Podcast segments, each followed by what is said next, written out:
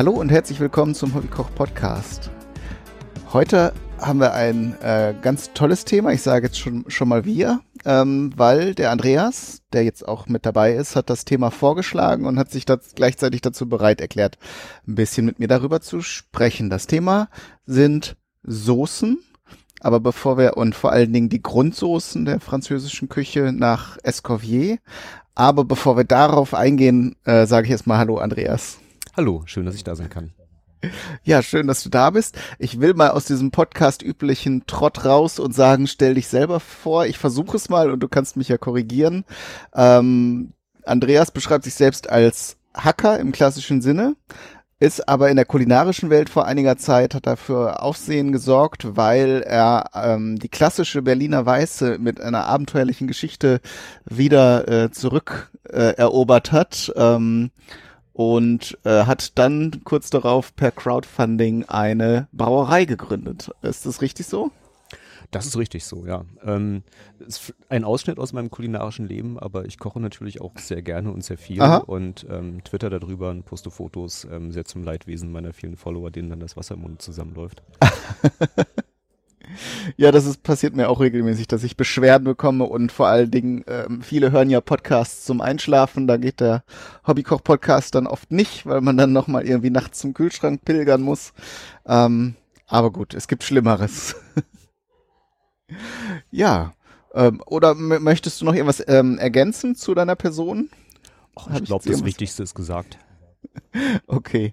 Äh, du hattest dich gemeldet nach der Folge ähm, zu dem Pfirsich Melba. Das ist ja auch ein Gericht von Escoffier, ein Dessert in dem Fall. Mhm. Und ähm, hattest vorgeschlagen, dass wir über die Soßen sprechen. Und tatsächlich gibt es in dem Kochkunstführer, den ich zufällig auch habe, äh, ein paar Grundsoßen. Und darüber wollten wir uns heute ein bisschen unterhalten. Ähm, genau. Also äh, vielleicht, wie ich dazu komme, ähm, wie gesagt, ich koche gerne und äh, meine Freundin, mittlerweile meine Frau, isst sehr gerne und vor allen Dingen isst sie gerne mit Soßen. Also Gericht ohne Soße, das geht bei ihr gar nicht. Und mhm. äh, war ich also gezwungen, mich mit dem Thema Soße doch ein bisschen näher auseinanderzusetzen, weil aus der Tüte ist dann ja auch langweilig. Da hat man ja schon dann die Herausforderung, das mal richtig zu machen. Und mhm. äh, festgestellt, dass es ja ein sehr eigenes Gebiet ist und äh, ein gar nicht wenig komplexes. Ähm, also nicht zuletzt Jetzt gibt es ja in großen Küchen ähm, Köche, die für nichts anderes als die Soßen zuständig sind. Mhm. Und äh, dachte, kann man mal drüber reden, was meine Erfahrungen damit sind. Ähm, nicht nur das, was im Escoffier steht, sondern natürlich auch, was man sonst so kennt. Äh, deutsche Soßen, französische Soßen, also so europäischer Kulturraum. Vielleicht mit dem einen oder anderen Ausblick äh, in, in, andere Küchen, aber auf jeden Fall nicht mit dem Anspruch, ähm, da irgendwas vollständig abdecken zu wollen. Genau, das machen wir jetzt hier keine Kochschule in dem Sinne. Ein bisschen lernt man natürlich. Ich lerne selber ja auch immer noch ein bisschen dazu. Zum Beispiel, wir kommen ja gleich sicher auch auf die spanische Soße. Ähm, und laut Escoffier sind die äh, Soßen auf Basis von Mehlschwitzen äh, spanischen Ursprungs. Zumindest sagt er das in der Einleitung des Kapitels. Das heißt zumindest so. Also spanische Soßen ähm, muss man auch einschränken. Das ist das, was äh, wir im Deutschen als die klassische Bratensoße kennen. Mhm. Eine, eine, braune Soße äh, auf Basis einer Mehlschwitze. Und äh, die Mehlschwitze findet man ja auch in der deutschen Küche, ähm, als helle und als dunkle Mehlschwitze, genauso in der französischen. Ähm, ob die Spanier es erfunden haben oder ob das einfach nur so heißt, weiß ich allerdings nicht. Ähm, ich, ich hatte es zumindest eben so gelesen. Ich habe ja so ein bisschen geblättert, damit wir was haben, worüber wir reden können. Aber vielleicht habe ich da auch irgendwas Falsches reingedeutet. Ja, wir können, wir können uns ja jetzt von verschiedenen Richtungen aus dem Thema äh, nähern. Die Mehlschwitze wäre eins, also verschiedene Arten, wie Soßen gebunden werden. Sie entstehen ja meistens ähm, auf der Basis von irgendwelchen äh, äh, Suden oder Brühen. Wir können auch von dem Punkt aus starten. Da gibt es nämlich, du hattest am Anfang geschrieben, verschiedene Begriffe, die äh, oft verwirr verwirrend sind, weil man sie oft synonym gebraucht, aber das gar nicht so richtig ist. Oder wir, ähm, du hattest ja eben noch mal einen Anker gesetzt, deine persönlichen Erfahrungen, wie du angefangen hast, dich mit Soßen zu beschäftigen, oder und wie wir den, den, ähm, also wie du so angefangen hast, dich damit zu befassen. Da lasse ich dir jetzt die Wahl. Ich glaube, ähm, wir fangen einfach mal an zusammenzutragen, woraus eine Soße zu besteht. Du hast es schon gesagt. Ähm, äh, wir haben einmal eine ähm, Grundsubstanz, also irgendeine Flüssigkeit, äh, die Geschmack trägt. Und wir haben eine Bindung für die Soße. Und äh, also zumindest für viele Soßen ist es so richtig. Es gibt ein paar Ausnahmen, wie bei den Mayonnaisen. Äh, aber äh, ja, im Grunde genommen äh, fangen wir doch einfach mal mit den oder wir machen mal die Grundsoßen, ja, so also das was mhm. äh, was Escoffier als Grundsoßen bezeichnet. Da haben wir nämlich einmal die die helle Soße, die äh, kennt man in Deutschland vor allem aus dem Hühnerfrikassee, also äh, auf Basis einer Mehlschwitze und einer Brühe wird eine mhm. helle Soße gemacht. Wir haben die, die spanische Soße, die du gerade schon erwähnt hast, das ist dasselbe, aber mit äh, einer dunklen Brühe und einer dunklen äh, Mehlschwitze, die man halt ein bisschen länger hat bronnen lassen. Äh, die Mayonnaisen ihren diversesten Varianten sind eine eigene Kategorie Soße, das heißt äh, äh, aufbauend äh, auf Öl und ähm, Ei als Bindemittel, beziehungsweise wenn man Butter stattdessen nimmt, wird es eine Hollandaise, was aber auch so eine Art Mayonnaise ist. Ähm, Tomatensoße habe ich hier noch zu stehen, ähm, die äh, ein bisschen eine eigene Kategorie ist, weil sie die Bindung quasi aus sich selber zieht, also die, äh, die Zellulose, die die Tomate mitbringt, ähm, die ist auch gleich die Bindung an dieser Soße, ähnlich wie bei der Zwiebelsoße. Und äh, dann gibt es noch die, äh, die Glas und die Jus, das sind einfach eingedickte Soßen, wo das Gelatine, die Gelatine aus den Knochen quasi für die Bindung sorgen dafür, dass es so ein bisschen soßenmäßig wird. Mhm. Ähm, Genau. Mehlschwitze. Mehlschwitze ist so die Basis? Ist die Basis ja? für, für helle und dunkle Soßen, ja. Und auch das, wo ich sozusagen als erstes mit in Berührung gekommen bin in meinem Kochleben. Also ich erinnere mich, äh, wie ich als Steppke in der Küche meiner Mutter saß und ihr beim Kochen zugeguckt habe. Und da gab's Mehlschwitzen. Ähm, lass uns beim Mehlschwitzen reden. Ähm, was ist das? Man nimmt äh, ein Fett, also entweder äh, Butter oder man kann auch irgendein anderes tierisches Fett nehmen, was man aus seinem Soßentopf abgeschöpft hat, sagt Escoffier, mhm. beziehungsweise er empfiehlt sogar geklärte Butter zu nehmen. Und dann rührt man da Mehl rein. Warum macht man das? Das tut man deswegen, weil wenn man das Mehl einfach so in die Soße unterrühren würde, bilden sich Klümpchen. Und mit der Mehlschwitze ähm, wird es so aufbereitet, dass wenn man hinterher dann die Flüssigkeit dazu gibt, äh, da keine Klumpen entstehen, sondern es einfach richtig schön sämig wird. Mhm. Die, äh, die helle Mehlschwitze, die weiße, die macht man frisch. Das heißt, äh, Butter im Topf, Mehl dazu umrühren und dann fängt man an, langsam nach und nach die Brühe zu, zu gießen. Immer wenn es rühren, rühren, rühren. wenn sie eingerührt ist, die nächste Brühe dazu oder was immer man an Flüssigkeit nimmt. Äh, bei der dunklen, äh, die kann man vorbereiten. Und die braucht ein bisschen länger. Da muss man dann auf kleiner Hitze langsam das Mehl schön braun werden lassen, nicht verbrennen lassen. Und äh, die kann man dann entweder in die kochende ähm, Brühe kippen, ganz einfach, oder genauso wie die, äh, wie die helle langsam aufgießen. Mhm. Genau. Dazu vielleicht noch ein paar äh, Tricks. Ähm, man kann, wenn man jetzt die Mehlschwitze im Topf hat, äh, man, man wartet ja, man rührt und rührt und rührt, bis sich, bis äh, die Mehl, das Mehl sich mit dem Fett verbunden hat. Äh, dann wird es ja nach einer Weile auch, schäumt es so ein bisschen auf. Ähm, und ein, eine weitere Methode, wie man ähm, den, ähm, den, die Klümpchenbildung vermeiden kann, ist, indem man, wenn man die Brühe schon irgendwie lange vorbereitet hat, äh, so kalt wie möglich zugibt. Dann entsteht durch die Temperaturdifferenz schneller Dampf und das treibt die ganze Geschichte so ein bisschen auseinander und dann ähm, äh, muss man nicht so viel rühren, um die, um die Mehlschwitze unter, zu, unter die Brühe zu bekommen. Ja, dann ähm, Tomatensoßen. Die sind eigentlich ganz einfach. Ja. Ähm, mhm. die, eins meiner Lieblingsrezepte für Tomatensauce ist aus ähm, dem äh, äh, italienischen Kochbuch von, jetzt habe ich ihren Namen vergessen. Ähm, aber ich erkläre es kurz. Äh, und zwar einfach ähm, Dosentomaten werden genommen. Mhm. Ähm, San Marzano sind die besten, heißt es. Äh, Frische Tomaten müsste man pellen und den Glibber innen rausmachen. Kann man auch machen, wenn man Zugriff auf gute hat. Aber in der Regel sind Dosentomaten gar nicht verkehrt. In der wenigen Fälle, wo äh, die frische Zutat nicht unbedingt besser ist als die Konserve. Mhm. Ähm, dann tut man da ein Stückchen Butter rein, eine ungeschälte, äh, nee, eine unzerschnittene, aber geschälte Zwiebel und dann kocht man das eine Stunde und dann ist fertig. Dann nimmt man die Zwiebel raus und dann hat man eine, eine Grundtomatensauce, die durch die Butter ein bisschen an Süße kriegt, ein bisschen an Bindung kriegt, ähm, von der Zwiebel Aroma kriegt und äh, dadurch, dass einfach nicht viel dran ist, das Fruchtige von den Tomaten unterstreicht. Mhm. Genau, wenn man richtig gute Tomaten hat, dann muss man da auch nicht so viel mit Gewürzen dran rummachen.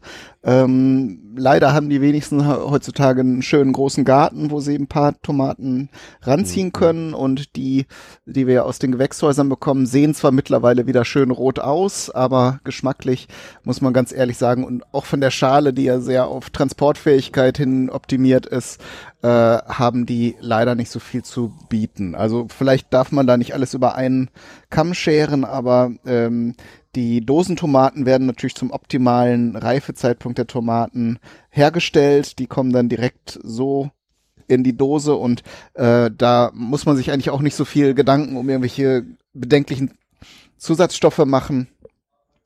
Äh, von daher ist das als Zutat durchaus okay.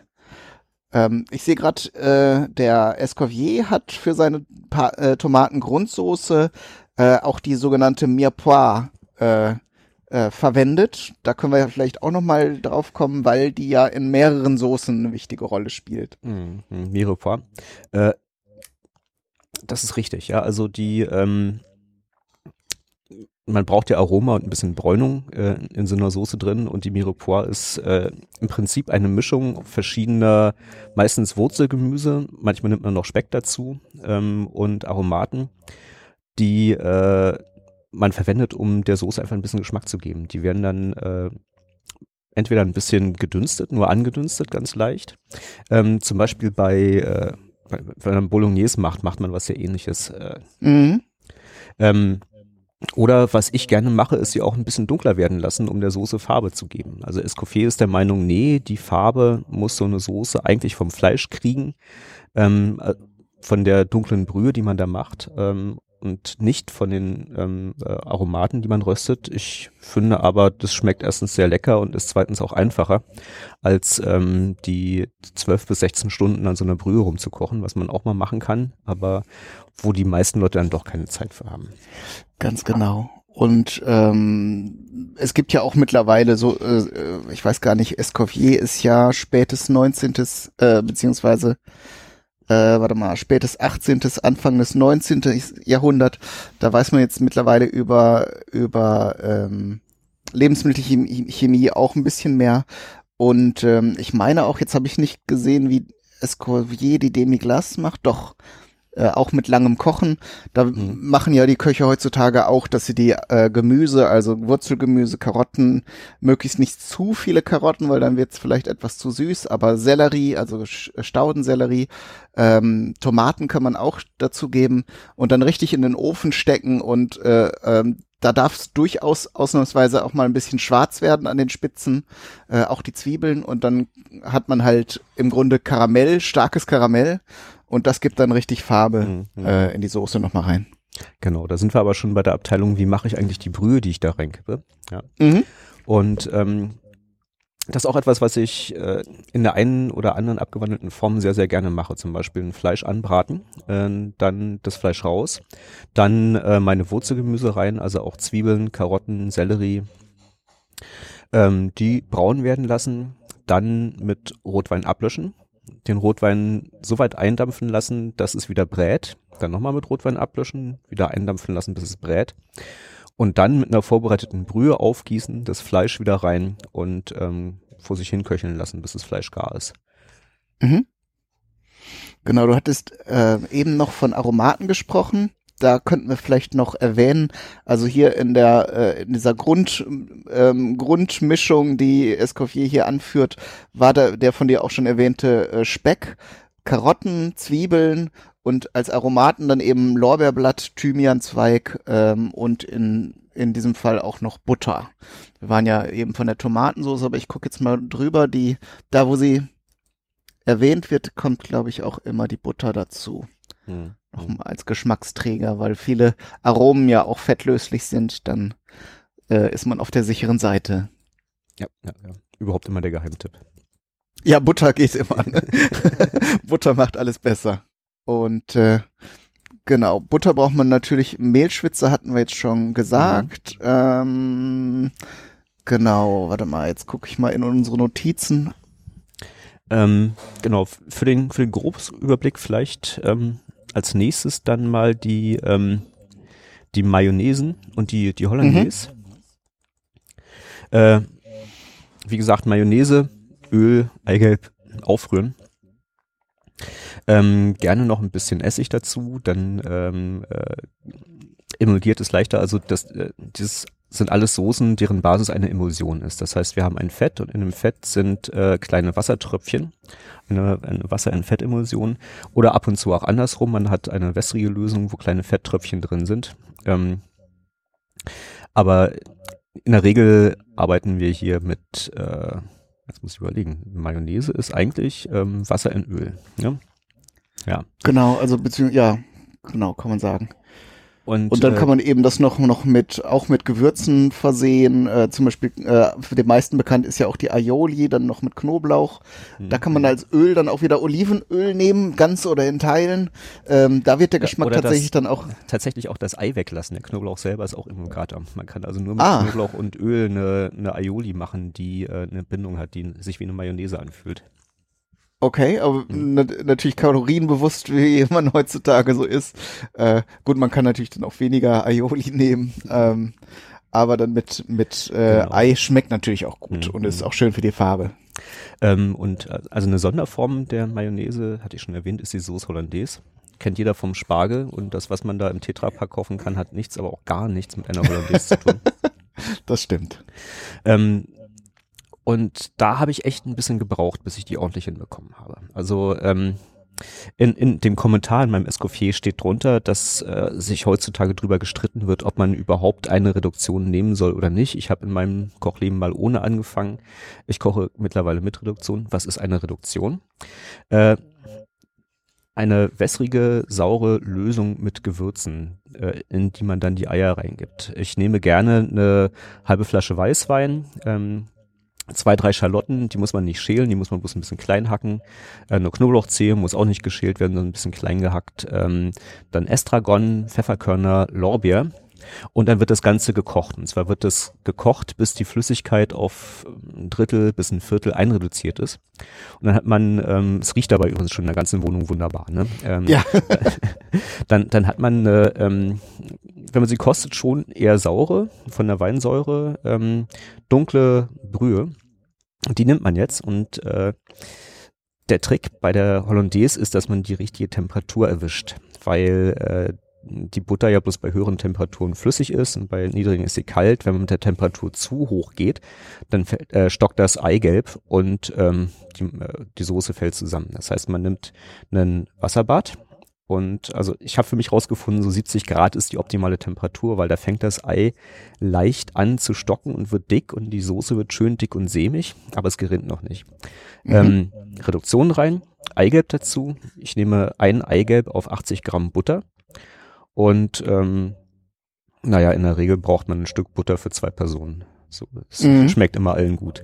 Ja, und dann, dann die, die Eigelbe mit der Reduktion schön schaumig rühren und dann die Butter dazu. Ich habe sie früher geschmolzen und die geschmolzene Butter dazu gegeben und äh, habe festgestellt, es geht viel einfacher, wenn man sich nämlich die Butter vorher in kleine Stücke schneidet, kalt und dann die kalten mhm. Butterstücken reinwirft und unterrührt, bis sie geschmolzen sind.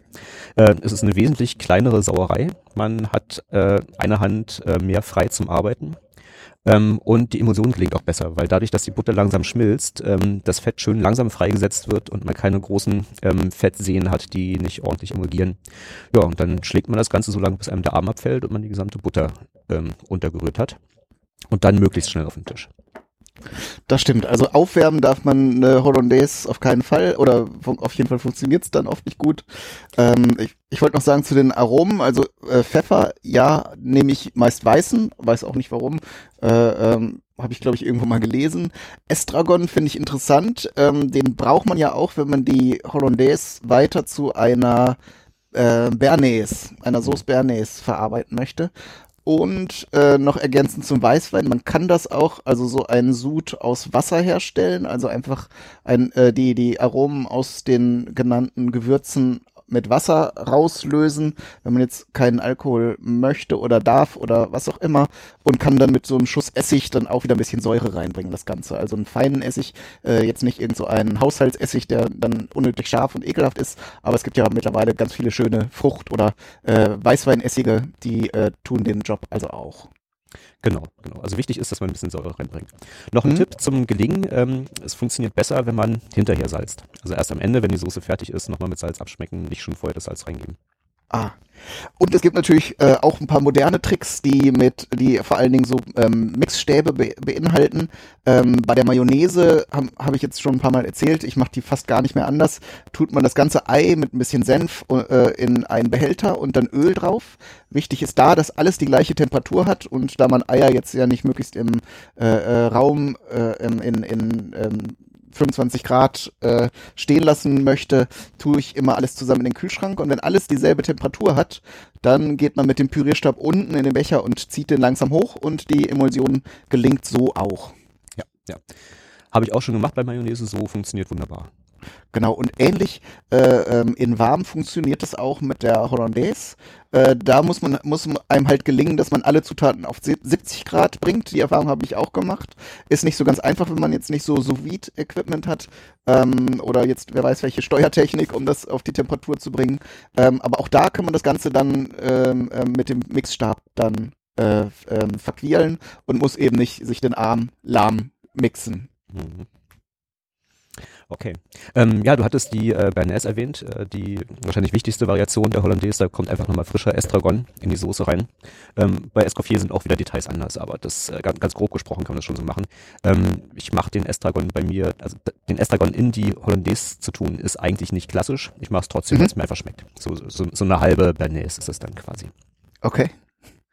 Ähm, und äh, genau, also Mayonnaisen gibt es natürlich dann noch äh, etliche Varianten. Wir hatten die Aioli erwähnt. Es gibt auch noch eine Variante mit Tomatenwürfeln, weiß ich jetzt gerade nicht, wie die Bezeichnung ist.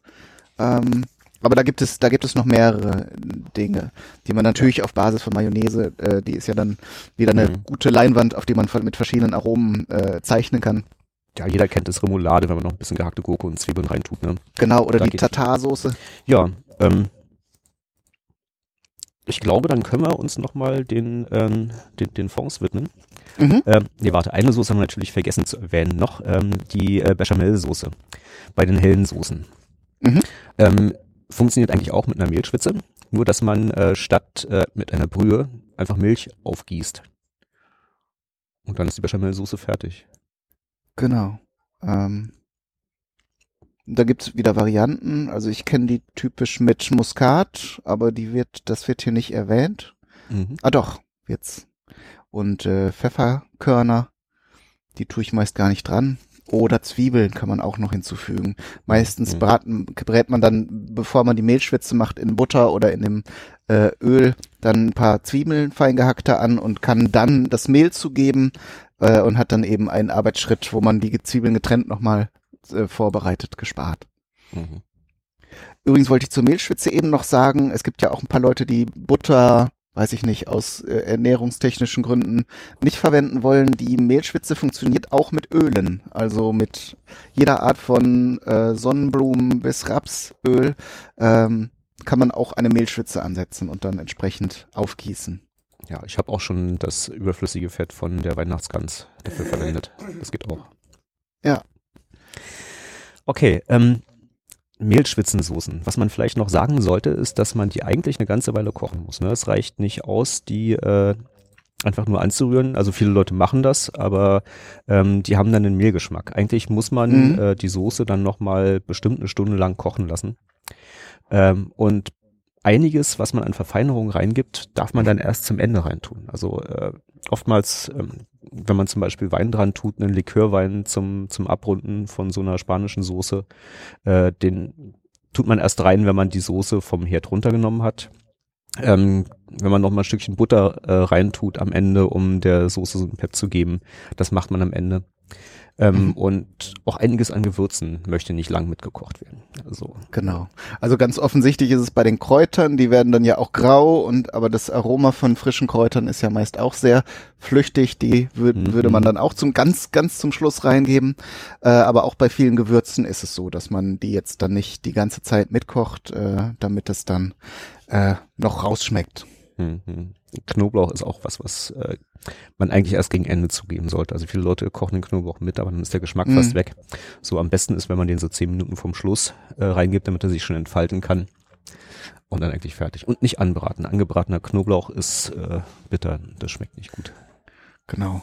Also man kann den ganz leicht, also so wie Zwiebeln so anschwitzen, so leicht glasig, aber dann ist es halt ein komplett anderes Aroma. Wenn man diesen mhm. Knoblauchgeschmack haben will, äh, wo wir jetzt eben schon bei Tomatensoße waren, die tue ich also bei Bolognese bis äh, normale schlichte Tomatensoße eher, wie du schon sagst, auch eher gegen Ende zu.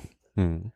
Ähm, was in der italienischen Küche gerne mal gemacht wird, ist, dass ähm, man äh, Olivenöl warm macht dann ein, zwei Knoblauchzehen reinwirft und sie goldgelb werden lässt und dann wieder rausnimmt, dass einfach das Öl so einen ganz leichten Knoblauchcharakter bekommt. Mhm. Und ich kenne es aus der asiatischen Küche nochmal umgekehrt. Ähm, damit, da nimmt man Knoblauch und äh, entweder hackt man ihn oder lässt ihn sogar ganz, gibt ihn in eine hitzebeständige Form und gießt dann heißes Öl drauf. Das hat den Vorteil, dass man es nicht zu stark erhitzt. Also der Knoblauch mhm. kann mhm. im Grunde nicht mehr verbrennen. Ähm, und äh, das Öl nimmt dann komplett auch dieses Aroma an. Das ist mhm. äh, nochmal eine Variante. Okay, ähm, wollen wir nochmal über ähm, Fonds reden? Fonds, Gerne. Brühe, ähm, äh, Bouillon, ähm, was gibt's da alles für Begriffe und wie passen die zusammen? Ähm, ändert sich wahrscheinlich auch im Laufe der Zeit, ne? Aber ähm, ein Fond ist erstmal alles, was Soßenbestandteil ist. So absurd das klingt. Mhm. Und äh, dann wird nochmal unterschieden ähm, zwischen äh, also knochenbasierten, fleischbasierten Brühen. Ähm, Escoffier gibt jetzt als Rezept an, dass man erstmal Knochen nimmt, anröstet im Ofen, die drei Stunden auskocht, dann ähm, das Fleisch dazu tut, nochmal sieben Stunden mitkocht, zusammen mit dem Gemüse, was man dann auch reintut. Und dann hat man erstmal eine Brühe, die man dann nochmal ähm, weiter eindicken kann und dann bekommt man irgendwann eine Glas raus. Ne? Also das äh, mhm. hat ganz normale Brühe, wenn man die einreduziert, äh, irgendwann, äh, also das Einreduzieren muss man sehr, sehr langsam machen. Ja? Also nachdem man da zwölf Stunden drauf rumgekocht hat, auf seinem Knochen und seinem Fleisch und das alles abfiltriert hat, ähm, fängt man an einzureduzieren. Da muss man darauf achten, je weniger Flüssigkeit das wird, desto weniger Hitze muss man geben. Und am besten auch mhm. dann von größeren in kleinere Töpfe mit noch kleinerer Hitze und ganz, ganz langsam. Und ähm, zum Schluss hat man eine Substanz übrig, in der ähm, die Gelatine aus den Knochen ähm, so konzentriert drin ist, dass äh, die Soße im kalten Zustand sogar fest wird. Also einfach äh, wie eine Gelatine quasi. Mhm. Und äh, wenn man sie warm macht, Fleischpudding, genau. Wenn man sie warm macht, ähm, äh, wieder flüssig wird und ähm, aber auch äh, anhaftet. Also die Empfehlung ist, wenn man einen Löffel reintaucht, rauszieht und die äh, Rückseite des Löffels äh, komplett mit Soße bedeckt ist, dann hat die Soße die richtige Konsistenz. Gilt übrigens auch für Soßen mit Mehlschwitzen oder ähnliches. Mhm. Glas heißt die Soße deswegen, weil man damit ähm, Fleisch glasieren kann. Das heißt, ähm, brät sich Stückchen Fleisch, möchte ihm noch ein bisschen Pep geben, dann nimmt man sich ähm, einen Teelöffel oder zwei von seiner Glas und schmiert die vorne drauf und hinten drauf. Und ähm, dann kommt das Ding aus der Pfanne direkt auf, äh, auf den Teller. Und ein Begriff, mit dem auch Leute arbeiten, ist Demiglas. Das ist also eine nicht ganz so hoch konzentrierte Glas, beziehungsweise ähm, auch eine Mischung aus, aus einer Glas und einer braunen Soße. Also einer, mhm. einer spanischen Soße mit, mit Mehlschwitze. Was man auch oft hört, ist der Begriff Jus. Und da weiß ich nicht, hast du den irgendwie definitorisch packen können? Also was, nee. ist, was ist der Unterschied zwischen einem Jus und einer Brühe und einer Glas? Das ist sich mir völlig nicht erschlossen. Äh, müsst, müsste ich raten, also so der Beschreibung nach ähm, könnte eine Jus äh, ohne, ohne Gemüse sein, also ein reiner Fleisch, äh, Fleischsaft, mehr oder mhm, weniger. Mhm. Aber das wäre jetzt halb geraten, also. Ja. Ähm, bei, genau, bei den Brühen muss man auch immer helle und dunkle unterscheiden. Ne? So, wenn man eine helle Soße machen will, nimmt man natürlich eine helle Brühe. Wenn man eine dunkle Soße machen, nimmt man eine dunkle Brühe. Mhm. Ähm, wo kommt die Farbe her? Wie gesagt, Escoffier sagt, die ähm, Farbe kommt aus dem Fleisch. Das heißt, wenn man rotes Fleisch nimmt, Rindfleisch nimmt, dann äh, lange noch kocht, dann wird es auch dunkel. Ähm, aber man kann auch mit gerösteten Aromaten arbeiten, um Farbe reinzubekommen. Sehr beliebter Trick ist auch noch Tomatenmark äh, reinzugeben genau. und anzurösten. Also genau, ich hatte vorhin erwähnt, dass mit dem Gemüse braten und dann zweimal mit Rotwein ablöschen. Da kann man dann auch noch vor dem Ablöschen ähm, äh, Tomatenmark dazugeben. Das Tomatenmark einfach nochmal drei, vier Minuten mitbraten. Man mhm. brät das mit aus zwei Gründen. Zum einen, damit die Säure äh, so ein bisschen verschwindet und zum anderen, damit äh, die Farbe ein bisschen angenehmer wird, weil das ist dann kein so ein stechender rötlicher Ton, sondern kommt dann eher so was bräunliches, was sehr gut zu der braunen Farbe passt von, äh, von der Soße, die man da hinterher raus haben will. Genau. Und ähm, wenn man zum Beispiel dieses Gemüse tatsächlich auch im Ofen anröstet, bevor man äh, jetzt irgendeine ähm, irgendeine Soße daraus zieht, äh, dann kann man das auch mit äh, Tomatenmark nochmal beschichten, also so ein bisschen vermengen und dann genau, äh, hat man genau. den gleichen Effekt. Ja. Ähm, helle Soßen, äh, helle Brühen, da ist die Empfehlung, auch helles Fleisch dazu zu verwenden. Also klassischerweise nimmt man ähm, Kalbsfleisch dafür. Natürlich nicht die guten Stücke, aus denen man Schnitzel macht, sondern wie immer äh, nimmt man halt die Reste, ja. Also die, mhm. äh, das restliche Fleisch, was an den Knochen dran ist, was nicht ausgelöst ist, Abschnitte, Dinge, die der Metzger sonst in die Wurst werfen würde. Ähm, was ich auch schon gesehen habe, ist, dass äh, Leute einfach um die Oberfläche zu vergrößern und mehr Röstaromen rauszuholen, äh, bei den dunklen Soßen, äh, die äh, einen Teil des Fleisches äh, durch einen Hackwolf jagen und einfach Hackfleisch ah, draus ja. machen und das anbraten, einfach damit noch möglichst viel Röstaromen in die Soße reinkommen. Also eigentlich für mich lebt so eine braune Soße von den Röstaromen. Ja? Mhm. Ähm, wie gesagt, Escoffier ist anderer Meinung, aber das äh, darf er ja auch sein. Darf, darf, darf er ja auch sein. er, er, wird sich nicht mehr drüber ärgern. Ganz genau. Mhm. Ähm, Okay. Die, äh, die Kalbsjus ist, glaube ich, so eine ganz klassische Soße, die die Jus heißt, warum auch immer. Und die basiert eigentlich rein auf Kalbsknochen. Da wird, äh, mhm. äh, werden Kalbsknochen auch wieder im Ofen angeröstet. Ähm, äh, es wird Gemüse angeröstet und dann wird da auch ewig drauf rumgekocht. Also ich habe das mal gemacht, da hab, war ich das ganze Wochenende, also nicht immer beschäftigt, weil es kocht ja von selber vor sich hin. Aber genau, man muss nur drauf aufpassen, dass einem die Küche nicht abbrennt. Ne? Genau, genau. Ich, Im Prinzip habe ich Samstagmorgen angefangen und am Sonntagabend war dann mein, mein Kalbsstühl fertig und ich habe meinen, meinen größten Topf, der hatte ähm, zwölf Liter mit der, der war im Prinzip mit Material voll, äh, also mhm. mit, mit Kalbsknochen, mit, mit Gemüse, mit allem Möglichen. Und am Ende habe ich vielleicht so sowas wie 200 Milliliter Kalbsschü rausgekriegt. Also eine, eine gute Soße ist immer auch eine unglaubliche Materialschlacht. Ne? Wenn man am Material spart, dann kriegt man hinterher keine gute Soße raus.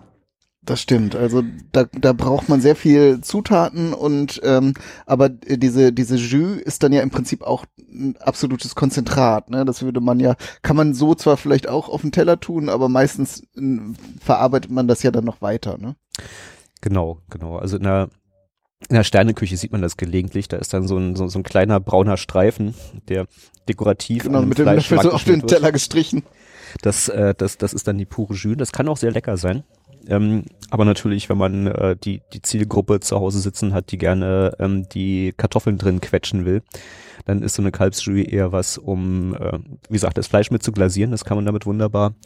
Oder eine andere Soße ein bisschen aufzupeppen, ja. Also ich habe ähm, dann zum Beispiel einen ähm, Bœuf Bourguignon gemacht und habe da einfach, um noch ein bisschen mehr Geschmack reinzugeben, zwei, drei Löffel von dem Kalbsstühl dazugegeben. Mhm. Oder eben ähm, auch auch mit der äh, Glas oder Demiglas, die habe ich mal gemacht, allerdings aus Rinderknochen, also nicht ganz stilecht, aber ist auch eine Kostenfrage. Mhm. Ähm, wenn man jetzt kurz gebratenes hat, wie jetzt Steaks oder so, da äh, hat man ja schon den Bratensatz noch, äh, aber da kann man dann mit so etwas äh, ähm, Jus oder Glas äh, dann äh, oder Demiglas äh, das dann auch nochmal äh, aufkochen und hat dann eben auch eine ganz konzentrierte Soße nochmal. Man möchte da ja bei dem Steak auch nicht in der Regel nicht irgendwie literweise Soße haben, es sei denn, man hat jetzt Kartoffelpüree oder so dazu, aber ähm, wie gesagt, da kann man das gut nochmal anwenden. Mhm. Aber bei Bratensatz sagst du was. Ähm, eine ganz wichtige Zutat ist ähm, einfach sind die Röstaromen, die beim Braten des Fleisches anfallen. Also das ist sozusagen jetzt nicht das Fleisch, was man nur für die Brühe nimmt und hinterher nach dem Auskochen wegwirft, sondern das der der Braten, der auf den Teller kommt oder ähm, äh, das, das Steak oder was auch immer. Und äh, bei kurzgebratenen hat man den Bratensatz in der Pfanne, bei einem Braten aus dem Ofen in der Regel auch. Mhm. Ähm, so, also was ich sehr, sehr gern mache, ist, dass ich äh, wenn ich einen Braten mache, ja, dann brate ich den in einem Breter an auf allen Seiten. Dann habe ich einen Bratensatz drin und dann mache ich einfach genau dasselbe, als würde ich eine Brühe machen. Das heißt, da kommen dann meine, meine Aromatengemüse rein, die werden angebraten, dann lösche ich das mit Rotwein ab, lasse es eindampfen, ähm, lösche nochmal mit Rotwein ab, gieße mit Brühe auf, setze den Braten oben drauf und dann stelle ich das ganze Ding auf dem Gemüsebett äh, in den Ofen. Und der mhm. ganze Bratensaft, der dann während des Bratens rausläuft, der landet dann direkt unten in meinem Soßenextrakt. Und am Ende, wenn der Braten auf den Tisch kommt, dann ähm, wird äh, nehme ich den Braten runter, gieße alles durch ein Sieb, so dass ich nur die Soße habe und dann wird die mit, mit Salz und Pfeffer abgeschmeckt, ähm, eventuell nochmal gebunden. Da auch gerne einfach mit äh, einem bisschen in ähm, Wasser angerührter Stärke, kalten Wasser äh, Stärke anrühren, damit binden, das geht auch wunderbar. Und dann hat man eine genau. Soße. Ist auch äh, schneller und einfacher, als jetzt noch eine Mehlschwitze anzusetzen und äh, äh, ich kenne es halt auch viel aus der asiatischen Küche. Man kann das im Grunde gut nachträglich überall in, jetzt, wenn man jetzt eine Soße angesetzt hat und die noch ein bisschen zu dünnflüssig ist, äh, mit so, ne, so einem Teelöffel oder zwei Speisestärke und ähm, wie du schon sagst, in kaltem Wasser ein bisschen angerührt, dann nimmt man am besten den Finger. Äh, ist zwar unüblich äh, eher äh, als Küchengerät, aber in dem Fall merkt man dann, wenn da noch kleine Klümpchen drin sind. Und das kann man dann wirklich auch sehr dosiert einsetzen, um eine Soße nochmal abzuschmecken abzubinden. Genau, genau. Empfiehlt übrigens auch Escoffier, ne? wenn du genau hinguckst in dem Kapitel über die Mehlschwitzen, schreibt genau. er irgendwie, dass äh, die, diese neumodische Erfindung mit den Mehlschwitzen, eigentlich mag er das ja gar nicht, weil man muss so ewig auf den Soßen rumkochen, da geht der ganze Geschmack verloren und aber die Technik wird die Küche revolutionieren. Wir können ja jetzt ähm, Stärkeextrakte machen und das ist die Soße der Zukunft. Genau.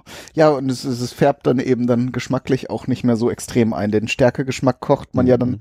kurz raus, die Bindung kommt ja relativ zügig. Ähm, und ja, dann hat man halt noch mehr von dem Geschmack, von dem puren oder dem frischen Geschmack, den man vielleicht möchte. Ja. So, jetzt jetzt sind wir, glaube ich, auch einmal durch das, äh, durch das Thema durchgewandert und können uns mal den sonstigen Soßen widmen. Ähm, genau. Zwiebeln fallen mir zum Beispiel noch als, äh, als Grundlage ein. Ja, ähm, erzähl. Du hast auch zwei Beispiele genannt. Genau. Das, äh, das eine ist das, äh, das ungarische Gulasch, also das, was da Perkelt heißt und bei uns Gulasch heißt. Bei denen ist Gulasch ja eine Suppe. Ähm, das habe ich mal kennengelernt äh, von einem Ungarn, den ich getroffen habe. Und ähm, super einfaches Gericht eigentlich. Man nimmt ähm, Hälfte Zwiebeln, Hälfte Rindfleisch, also Schmorfleisch gewürfelt. Und dann dünstet man die Zwiebeln ein bisschen an, legt das Fleisch dazu, schüttet dann eine Packung Paprikapulver dazu. Das ist also, als ich das das erste Mal gesehen habe, dachte ich irgendwie, was tut der? Also wirklich so eine so kom komplette Packung, also eine 40 Gramm ja. Packung kommt, Paprikapulver kommt da rein. Ähm, dann kommt der Deckel drauf und dann schmort man das anderthalb bis zwei Stunden und dann ist das Gulasch fertig. Also salzen natürlich noch. Mhm. Und ähm, die klein gehackten Zwiebeln, die äh, zerfallen bei dem Kochprozess und man bekommt im Prinzip eine, eine Soße, deren Bindung äh, aus den äh, aus der Zwiebel besteht, aus dem ähm, ja, äh, was ist das, die ähm, Zellulose äh, in den ja. Zwiebeln, die die bildet da die Bindung. Genau, und die, der Farbe kommt natürlich klar von den Zuckern. Mhm. Äh, in den Zwiebeln ist ja viel Zucker drin. Möchte man gar nicht meiden, wenn man Zwiebeln mal roh gegessen hat, aber äh, das ähm, karamellisiert dann auch ganz langsam. Genau, genau, genau. Ähm, ein ähnliches Verfahren gibt es in der indischen Küche. Und ich wollte es raussuchen, ich habe es nicht mehr gefunden, bevor wir uns hier zur Sendung zusammengesetzt haben. Ähm, auch eine Soße, wo im Prinzip Zwiebeln klein geschnitten werden und dann natürlich indisch gewürzt und dann wird lange mhm. drauf rumgekocht und äh, dann, dann ist die Soße fertig. Ich habe mal ein Lammcurry gemacht, das auf dem Prinzip basierte. Da mhm. kann man, wenn man möchte, auch noch ein bisschen Tomatenmark zugeben, aber wenn man jetzt nur auf die Farbe spekuliert, ist es nicht nötig. Man kann im Prinzip rein aus Zwiebeln eine sehr schöne, kräftige äh, und dunkle Soße herstellen. Und na mhm. klar, in mhm. Indien kommt natürlich noch, kommen noch fünf bis zehn Gewürze dazu. Die schaden dem Ganzen natürlich auch nicht. Auch eine Wissenschaft für sich, ne, zu wissen, ähm, also manche Gewürze werden mitgebraten, mhm. andere werden äh, mitgekocht, also schon den gesamten Kochprozess drin, aber erst nachdem eine Flüssigkeit hinzugefügt wurde. Und manche kommen erst ganz zum Schluss dazu. Und ähm, ja, das, das muss man auf jeden Fall nachgucken. Wenn man es falsch macht, schmeckt es einfach nicht. Genau. Beziehungsweise gibt's dann auch noch Gewürze, die man so oder so verwenden kann. Also entweder man äh, schwitzt sie ein bisschen mit an, dann verbinden sie sich schon ein bisschen mit dem Öl oder mit dem Fleisch oder was auch immer man da hat. Äh, mhm. und, und man erzielt einen anderen Effekt, wenn man sie in Flüssigkeiten mitgart. Das äh, gibt es dann auch noch zumindest. Ja, mache ich es teilweise mal so, mal so. Genau. Ähm, Sahnesoßen muss man auf jeden Fall auch noch erwähnen. Ähm, ja. Einfach eingekochte Sahne. Es hat von selber eine, eine soßige Konsistenz, ist also dann gleichzeitig Geschmacksträger und ähm, ähm, Deckungsmittel. Ähm, also was ich gerne mache, was richtig schnell geht, ist ähm, sahnegeschnetzeltes Fleisch kleinschneiden, ähm, mhm. ein bisschen Zwiebeln ähm, anbraten, bis es schön karamellisiert ist, mit einem Schluck ähm, Gewürzwein nach Wahl ablöschen, also Portwein oder ähm, was auch immer man da bevorzugt. Sherry, mhm. Madeira. Geht aber auch irgendwie Wasser, Gemüsebrühe, man muss nur halt erstmal ablöschen, das Ganze. Genau. Und äh, na, man kann auch direkt mit der Sahne ablöschen. Also man, man braucht da gar nichts anderes. Aber ich, ich mache gerne so ein einfach für, fürs Aroma. Und gerade bei den äh, bei diesen äh, äh, äh, Kochweinen, die sind ja zuckerhaltig. Das heißt, wenn man da ablöscht, dann kriegt man auch nochmal Karamellaromen mit rein. Ah. Und äh, dann einfach mit Sahne aufgießen und so weit einreduzieren lassen, bis man die gewünschte Dicke erreicht hat. Ist ein, mhm. ein schnelles Gericht, ist in 20 Minuten fertig und ist immer super lecker. Genau, ist auch schön, wenn man dann mit so ähm, Geflügel, zum Beispiel mit äh, Hähnchenbrust oder so, äh, arbeitet, dann ähm, man kann es natürlich dann rausnehmen, auch wenn man anderes Fleisch nimmt, aber das mhm. geht dann in der Pfanne schnell und man kocht es nicht kaputt, äh, wenn man jetzt die Soße direkt dazu macht. Ja. Ja, und dann sind wir beim Thema Sonstiges eigentlich noch mit äh, bei äh, Gewürzsoßen aus mhm. aller Welt. Also Ein, eine Variante habe ich noch, wo wir eben bei äh, Indien waren. Das fand ich sehr spannend, weil ich das okay. auch erst vor kürzerem gelernt habe. Und zwar die Bindung mit Nüssen. Ach, ähm, das kenne ich noch nicht.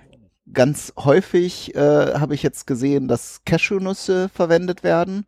Und zwar kann man die dann eben auch, die, die äh, Inder arbeiten ja mit dem Butterschmalz oder Ghee. Mhm. Ähm, und dann kann man eben, da wird, wird ja in der Regel eine, äh, eine Auswahl an Gewürzen auch in dem, in diesem Butterschmalz angerüstet. Und da kann man dann ein oder zwei Handvoll äh, von den Cashewnüssen dazu tun. Dann nimmt man natürlich nicht, die wir hier geröstet oder gesalzen und gesalzen in der Dose äh, äh, kaufen können. Geht im Prinzip auch, aber die Inder nehmen halt die äh, ungewürzten ähm, und ungerüsteten und ähm, dann tut man die übrigen Zutaten dazu. Meistens kommen noch frische Tomaten dazu und Zwiebeln und, und so weiter und so fort. Und am Ende wird das halt püriert und äh, die Bindung kommt in dem Fall hauptsächlich dann aus den Nüssen. Das ist auch nochmal ganz spannend, weil es eine ganz äh, interessante Cremigkeit hat. Okay. Das kann ich noch und, nicht. Und natürlich für Veganer, die jetzt nicht mit Sahne binden wollen, auch nochmal interessant. Hm. Wobei da geht ja immer Kokosmilch, ne? Das geht auch, ja. Also das wäre ja auch Nuss. Hast du recht, ja.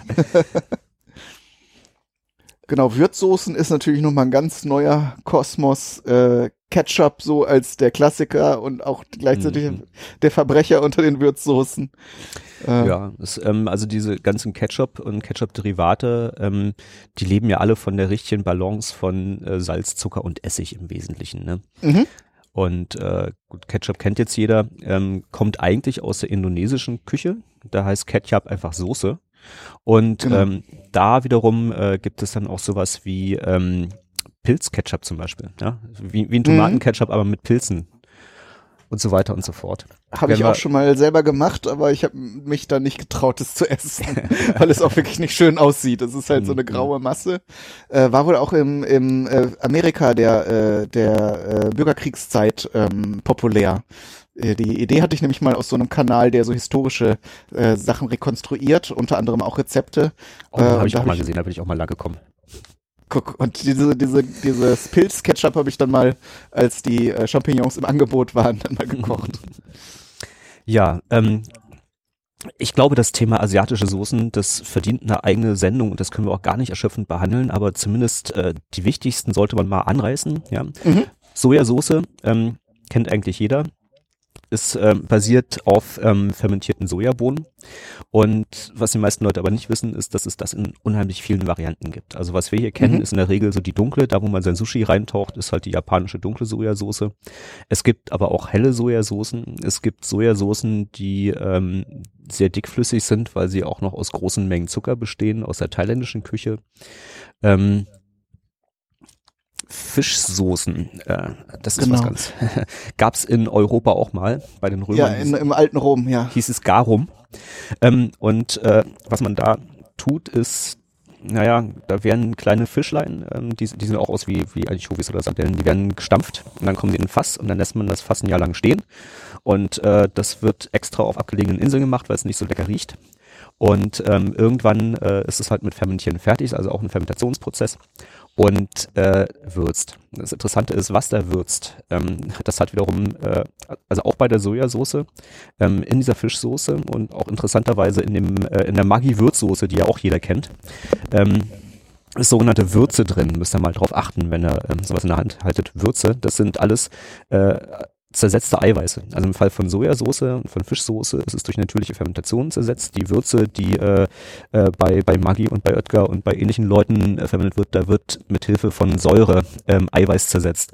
Und das macht einen Umami-Geschmack am Ende. Und darum, darum geht es bei diesen Soßen. Genau, und äh, wenn man ganz, ganz billige Sojasauce kauft, dann ist die meistens auch industriell hergestellt, zwar aus Sojasoßen, äh, Sojabohnen, aber die wird dann, werden dann auch mit Hilfe von starken Säuren zersetzt. Ähm, und äh, soweit ich weiß, wird dann so für das Aroma noch ein bisschen natürlich gebraute Sojasauce dazugesetzt. Mhm. Ähm, aber um dieses Umami, also diesen natürlichen Geschm äh, Geschmacksverstärker zu erzeugen, ähm, das kann man also auch äh, mhm. beschleunigt machen. Geschmacksverstärker ist eigentlich auch der falsche Begriff. Also man glaubt ja lange, dass die Zunge vier verschiedene Geschmackssensoren hat für süß, sauer, salz, salzig und bitter. Stellt sich raus, es sind sechs. Süß, sauer, salzig, bitter, Umami und fettig. Mhm.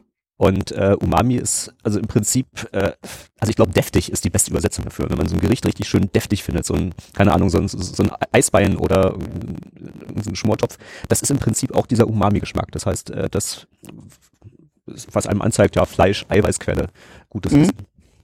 Genau. Ist aber dieses Natriumglutamat, was da zum Beispiel sehr populär aber auch in, äh, geworden ist, aber auch in Verruf gekommen ist, das mhm. ist aber auch in Gemüse teilweise, in Tomaten ist es enthalten und verschiedenen äh, anderen Lebensmitteln. Entdeckt wurde es, glaube ich, sogar auch in bestimmten verschiedenen Algenarten. Genau, genau. Also in der klassischen asiatischen Küche wird das Glutamat aus Algen gewonnen. Ähm, was haben wir noch so für Soßen? Äh, die verschiedenen Kochweine, die asiatischen, kann man glaube ich auch erwähnen, mhm. weil die gehören auch dazu. Äh, Mirin zum Beispiel in Japan, ähm, den chinesischen Namen habe ich jetzt schon wieder vergessen. Ähm, Prinzip süße äh, Weine aus äh, Reisfermentation und äh, machen sich immer prima, wenn man einfach so ein, äh, ein schnelles Essen haben will mit Resten, äh, so ein Stir-Fry, ja, einfach alles, was im Kühlschrank ist, äh, kurz anbraten. Dann macht man einen Schuss Sojasauce dazu, einen Schuss von dem Reiswein und vielleicht noch ein bisschen ähm, Sesamöl. Und äh, wenn man äh, Fette drauf ist, macht man noch ein bisschen äh, angerührte Stärke dazu für die Bindung und dann ist das Essen auch schon fertig. Und dann hat man halt diese typischen, ähm, etwas dunklen, ähm, umami schmeckenden Soßen, die die Stir-Fry-Zutaten umhüllen. Genau. Gibt es auch in verschiedenen Varianten und auch ähm, Qualitätsstufen, Reisweine auch äh, dunklere. Äh, den Shaoxin heißt er, glaube ich, Reiswein aus, aus China habe ich äh, ganz oft, der wird zum Marinieren von Fleisch äh, oft verwendet. Und äh, ja, da gibt's sicher noch eine weitaus größere Auswahl, als man hier in, in Europa überhaupt zu, zu sehen mhm, bekommt. Mhm.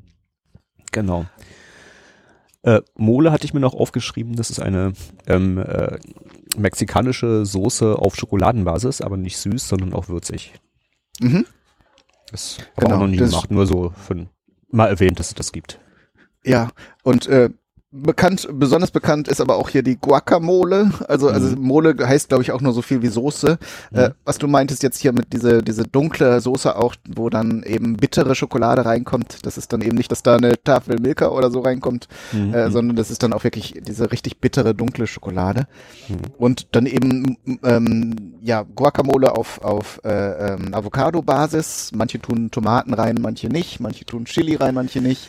Ich mache meistens nur dann irgendwie eine zerdrückte Avocado mit ein bisschen Zitronen- oder Limettensaft, äh, Salz und ein bisschen Knoblauch rein. Das reicht mir eigentlich schon so als Dip oder äh, zu, als Beila Beigabe zu irgendwelchen ähm, Fleischgerichten ist das auch schön. Ähm, und dann hätten wir noch Salatsoßen zum Schluss, obwohl das auch nochmal ein ganz, ganz großes Fass ist, was wir da Mhm. aufmachen würden. Mhm. Das ja klassische ja die Vinaigrette, ne? Mhm. Äh, ein Drittel Heizöl, zwei Drittel Bez na Moment, ähm, ein, ein Drittel Essig, zwei Drittel Öl, ähm, ein bisschen Senf für die Bindung, ähm, Pfeffer, Salz und dann verrühren. Mhm. Ähm, kann man mit, äh, also was auch immer man für Öl, was auch immer man für Essig hat, machen wirklich, ja. Das ist ähm, Genau. Äh, was ich gerne nehme, ist äh, Kürbiskernöl. Das ist schön kräftig und ähm, das verträgt dann auch einen, einen kräftigen Essig, also so ein äh, Aceto Balsamico, von dem es auch eine, eine spanische Variante gibt, ja. Also Pedro Jiménez Essig, fünf Jahre aus dem Eichenfass und das ist einfach nochmal eine ganz eigene Abteilung. Aha. Und man kann aber auch ein, ein Olivenöl und einen Apfelessig nehmen oder whatever. Also Öle natürlich, da kann man durch das ganze Regal der äh, ölhaltigen Früchte gehen. Die bringen alle nochmal ihr eigenes Aroma mit. Zum Beispiel geröstetes Sesamöl, wenn man jetzt ein bisschen in die asiatische Richtung nochmal wieder gehen will. Und äh, ja, Essige gibt's ja dann auch aus allen Früchten und Pflanzen, die Mhm, überhaupt Zucker mhm. enthalten. Äh, von daher, da kann man dann sehr auch wieder mit verschiedenen Aromen spielen. Und natürlich dann Salatsoßen, äh, die böse Variante auf Mayonnaise-Basis gibt es dann auch nochmal das weite Feld. Mhm. Ähm, also verschiedene, verschiedene, hier das French Dressing ist ja sehr populär, äh, oder Thousand Island äh, Dressing, das dann Mhm. irgendwie noch ein bisschen Tomate und, glaube ich, Brandwein enthält in der Originalrezeptur. Weißt du, was wir vergessen haben? Mir fällt's gerade Was denn? auf. Die Frankfurter werden uns umbringen. Grisos. Ah ja, stimmt. Ja. Mit, äh, mit ähm, gekochtem Ei, äh, sieben Kräutern. Mhm. Kriegt ihr äh, beim besten Willen nicht zusammen, äh, unter anderem Soll ich, aber hier soll ich mal probieren ohne Nachgucken? Versuch mal. Ja, Ähm, äh, also äh, Schnittlauch, Petersilie, Ja. Sauerampfer, Ja. ähm, Pimpernelle, ähm, ja, Borretsch. genau. Oh, oh, zwei sind's noch, zwei sind's noch. Dill, ja, Kerbel, nein. Kerbel, Kerbel? sechs. Nee, Dill, Dill gehört nicht zu den sieben Kräutern. Ja, wenn du jetzt Dill Okay. sagst, kannst du irgendwie, also da, Da werde ich in es, Frankfurt erschlagen. da, da gibt es Gräben, die sich auftun, ob Dill rangehört oder nicht. Ach so, Ja, so, das siebte habe ich vergessen, wächst aber bei uns im Garten. okay. ähm, der, äh, ich hatte jetzt vor längerer Zeit mal eine Folge über äh, essbare Blüten gemacht und der Boric hat ja so schöne blaue Blüten. Mhm. Äh, es, es gibt ja mittlerweile Bestimmungen, also Boric wird nicht mehr so richtig zur Ernährung empfohlen, weil, was enthielt der nochmal? Äh, ja, angeblich, angeblich ist er schädlich, aber ähm, ich esse weiter Borretsch. Tut mir leid. Ja, also ich meine, man isst das jetzt ja dann auch nicht täglich, das ist ja auch eher so ein, so ein Ding, äh, was man hin und wieder mal einfach macht und ich glaube, da sind die meisten Mhm. Lebensmittel äh, auch unbedenklich. Also sonst wären ja früher schon reihenweise die Menschen dran gestorben. Mhm. Ähm, von daher, ich komme jetzt auch gerade nicht mehr, was das äh, Gift im Boric war, aber es Ja, ja. Äh, ist wahrscheinlich auch. Kresse ist übrigens das Kraut, das ich vergessen habe. Ah ja, das guck. Nummer sieben. Ähm, genau, und äh, die, die, die Grisauce hat, äh, also kann man auf zwei Arten zubereiten. Das eine, das Heftige, deswegen kam ich drauf, als du Mayonnaise gesagt hast, ist mit einer Mayonnaise, also einfach die Kräuter in eine Mayonnaise reinrühren. Und das andere ist einfach, dass man äh, ein bisschen saure Sahne oder ähm, Creme fraiche oder eine Mischung daraus, je nachdem wie dick man das haben will, anrührt, bisschen Salz, die Kräuter dazu, fertig. Mhm. Ich, ich habe auch irgendwas liegt mir an mit äh, fein gehackten gekochten Eiern, die noch in die eine oder andere Variante reingekommen kommen. Ja, das Kann man machen, muss man aber nicht machen. Also ich kenne es von meiner Mutter, die ist aus Thüringen und äh, da der Goethe irgendwann aus Frankfurt nach Weimar gezogen ist, ist das also die, dieser kulinarische Teil da so ein bisschen mitgeschwappt. Mhm. Und da kenne ich es auch mit kleinem gehackten Ei. Wenn du in Frankfurt in ein Restaurant gehst und ein Grisauce bestellst, kriegst du halbierte gekochte Eier und Kartoffeln dazu. Ah, okay. Okay, ja, dann äh, hat man es so oder so, äh, in der einen oder anderen Form hat man es dann dabei. Genau. Jetzt hatte ich eben noch was zum Thema Salatsoßen, aber wieder vergessen. Weiß jetzt gerade nicht mehr. Äh, es gibt noch irgendwas Drittes, aber komme ich dann später drauf. ja, auch, auch eine Salatsauce kann man mit ein bisschen saurer Sahne, Schnittlauch, Salz mhm. fertig machen. Genau, die, die Amerikaner machen ja Ranch Dressing, das ist dann nochmal eine Mischung aus Sauerrahm und Mayonnaise und dann äh, mhm. auch Schnittlauch und verschiedene äh, Kräuter, wie man mag.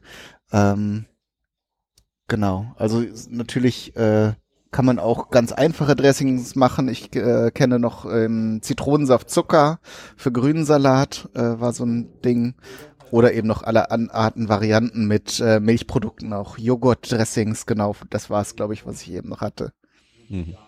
Also Joghurtbasis dann mit Kräutern oder geht, geht, geht natürlich auch in süß. Ja. So, jetzt könnte man wahrscheinlich dieses Kochbuch aufschlagen und nochmal alle 500 verschiedenen Soßen äh, vorlesen, die der Herr Escoffier da aufgelistet hat. Ja, er hatte ja noch glaube, Varianten irgendwie. Das machen wir nicht mehr heute. Nee, das machen wir nicht mehr. Ich glaube, wir haben es nämlich, oder? So, ich glaube auch. Überblick. Mhm. Würde ich sagen. Also es äh, war auf jeden Fall schon mal viel Information. Ähm, vielen Dank erstmal dafür, dass du dir die Zeit genommen hast, dass du auch den Vorschlag gemacht hast. Ähm, wie gesagt, ich habe jetzt hier in unserem Gespräch selber ganz viel dazugelernt. Ähm, vielleicht zum Schluss nochmal, äh, hast du wirklich alle Soßen, die wir hier besprochen haben, auch schon ausprobiert oder hast du noch irgendeine, die du unbedingt mal machen möchtest oder äh, irgendwas, was du nie essen würdest? Ah, ich mag Fisch nicht so. Also man kann ah. die, die, die hellen Soßen, man kann natürlich auch aus Fisch äh, einen, einen Form machen und dann eine helle Fischsoße und irgendwie wäre gar nicht mein. okay. Das, das wäre dann nicht so dein Ding, aber da gibt's ja dann immer die Variationsmöglichkeit, dann auf Fleischbasis dann irgendein äh, eine Brühe herzustellen. Genau, ähm, so Vitello Tonato, ne, wo man dann aus Thunfisch eine Soße macht. Ja, ja, okay. Ist auch optisch nicht schön. Also habe ich zwar schon mal gegessen, aber äh, zieht, zieht's mich jetzt auch nicht so extrem hin. Gut. Alles klar. Hat mich gefreut, dann, hier zu sein. Ja, gerne wieder. Also wenn du mal wieder ein Thema hast oder Bock hast, mal wieder auf ein Gespräch. Mir hat das sehr Spaß gemacht. Ähm, komm gerne wieder. Alles klar, hattest du Barbecue schon? Hattest du bestimmt schon. Barbecue tatsächlich noch nicht. Ich habe äh, doch, ich habe in ein, äh, einmal in diesem Jahr habe ich eine Sendung über gegrilltes Fleisch gemacht, aber das ist noch mal ein ganz ganz großes Fass, das ich äh, irgendwann mal öffnen werde. Da wäre ich gerne zum Beispiel dabei. Na guck, dann haben wir schon mal ein Anschlussthema. Alles klar. Wunderbar. Dann vielen Dank und allen Zuhörerinnen und Zuhörern wünsche ich viel Spaß beim Nachmachen und Ausprobieren. Alles Gute, bis zum nächsten Mal äh, beim Hobbykoch Podcast. Tschüss.